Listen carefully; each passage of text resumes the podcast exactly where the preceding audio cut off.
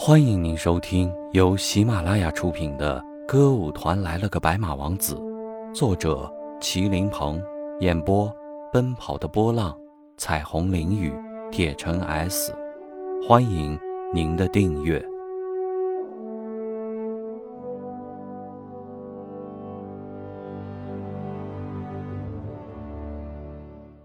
第十四集，他比你先到。由于到河边耽误了时间，所以等他匆匆赶到电影院时，时间已经只剩下半分钟了。哎，你怎么坐在这个位子？吴才能刚坐下就问宋丽萍：“怎么啦？你看前面多好的座位，你怎么坐这里呢？这个位子不好吗？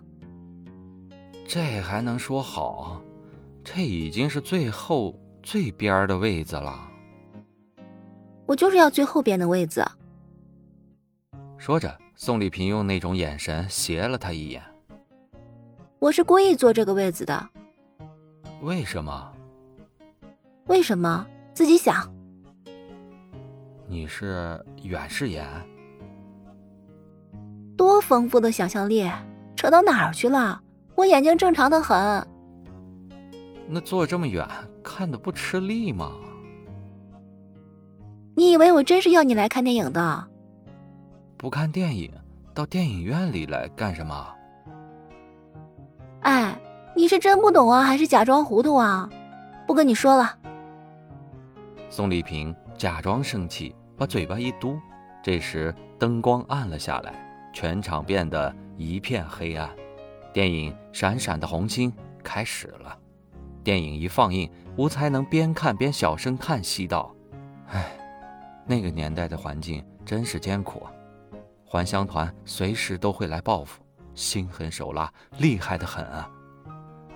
宋丽萍对他的话一点都不感兴趣，敷衍的问了一句：“还乡团是谁啊？”“什么？如果不是因为电影院里太黑？”宋丽萍一定会发现吴才能的眼睛睁得特大。你怎么？他本来是想说他，你怎么会问这么愚蠢的问题？可他又怕这么一问会伤了他的自尊心，所以话到嘴边又变成了耐心的解释了。还乡团是一个组织，是地主恶霸组织起来的反革命武装，并不是一个人。宋丽萍没有说话。因为吴才能的解释等于就是说他无知，所以他有点不悦。不过他还是忍住自己的情绪。他想，只要吴才能爱自己，管他说什么呢？无知就无知吧。所以他也不再生气，反而想用行动来表示。于是便把身体一歪，朝吴才能身上靠去。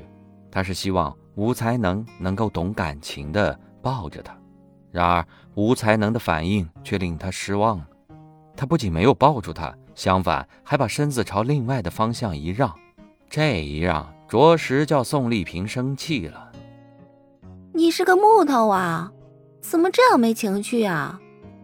吴才能赶紧阻止他：“嘘，小声点儿看电影不宜说话，什么也别说了，我们看电影吧。”本来就很生气的宋丽萍被他这一堵更加气了。他真想大声吼他几句，但是考虑到电影院里大家正在看电影，他只得把气憋在心里，铁青着脸，直直地望着荧幕上。电影里放的什么，他完全不知道。而吴才能呢，也没有安慰他一句。他一直聚精会神地看着电影，直到电影完毕，宋丽萍才呼的一下站起身来。不管三七二十一的，把他拉到电影院外的一棵大树下，气愤地朝他说道：“你不要跟我假装糊涂了，要是不愿意，你就直说。你要我说什么？说什么？我要你现在就回答我。”宋丽萍狠狠地指着吴才能的嘴巴：“不许拐弯抹角，直接回答我。我想跟你好，你愿意吗？”好。这个好是什么意思啊？什么意思啊？就是结婚。宋丽萍已经毫不顾忌。结婚？这么重大的问题，怎么能随随便便？我说了不喜欢拐弯抹角，你别跟我绕弯子了，直接回答我，到底是愿意还是不愿意啊？这实不相瞒，我已经有对象了。啪的一声，宋丽萍照着他的脸就是一耳光，然后愤然离去。吴才能虽然挨了一耳光，但他不仅没有恨宋丽萍，反倒觉得很对不起她，因此他摸着自己挨打的脸。心里竟然冒出一种如释重负的感觉，似乎这一耳光还清了他欠他的情债。其实他什么也不欠他的。